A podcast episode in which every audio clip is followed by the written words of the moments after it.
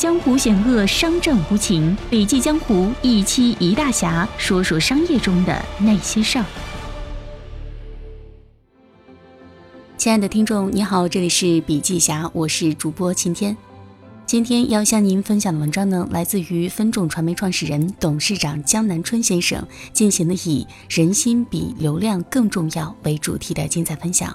接下来，我们一起来听一下。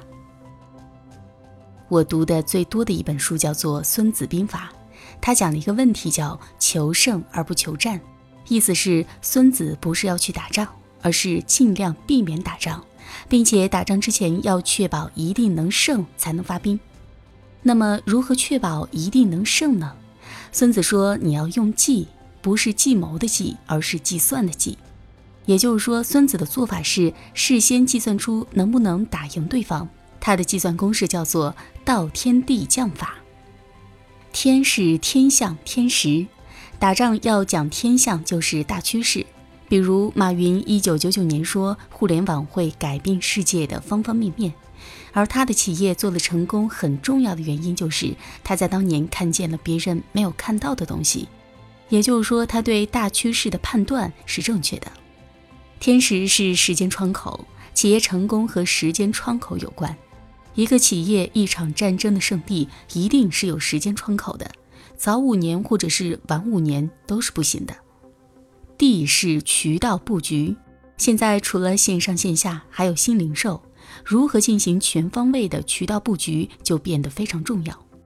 将是团队，你的团队本身的组合、战斗力、竞争能力都很重要。法呢是运营管理的效率和激励机制。对于一个企业来说，天地将法都无比重要。但是中国人打仗喜欢把什么放在第一位呢？那就是道。道就是人心，赢得人心才能赢得全局。道听起来很玄乎，但是得道多助，失道寡助。得人心者才能得天下。那么，如何建立消费者心智呢？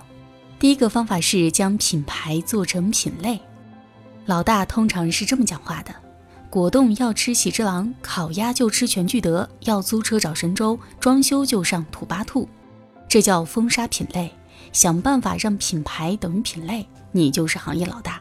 或者说行业没有老大，你冲上去把老大封杀了，消费者就会认为你是老大。这是最简单的方法，比如说上天猫就够了。老二呢，通常是占据特性。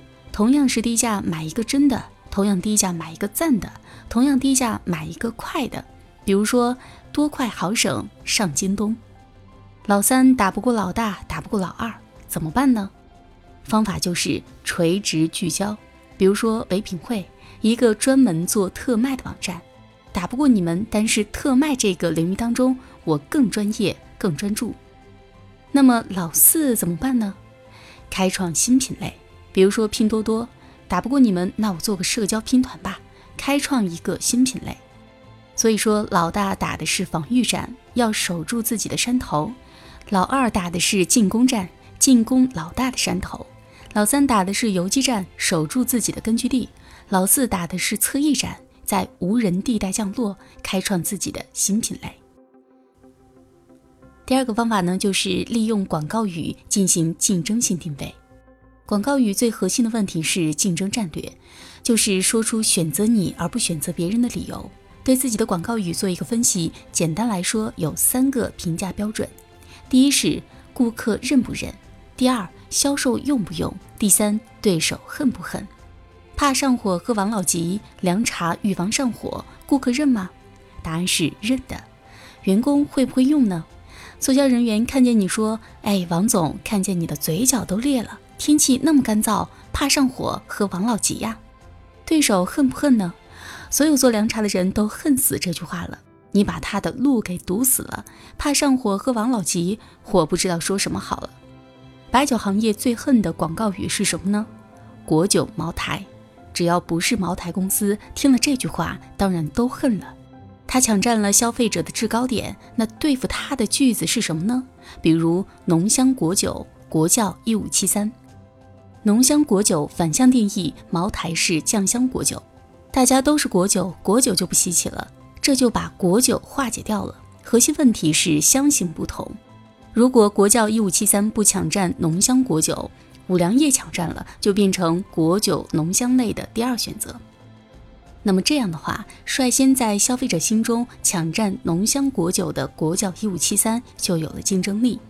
浓香果酒抢占了一个制高点，别人就不能再用了。所以说，广告都是竞争性定位，都是一种压制竞争对手的作用。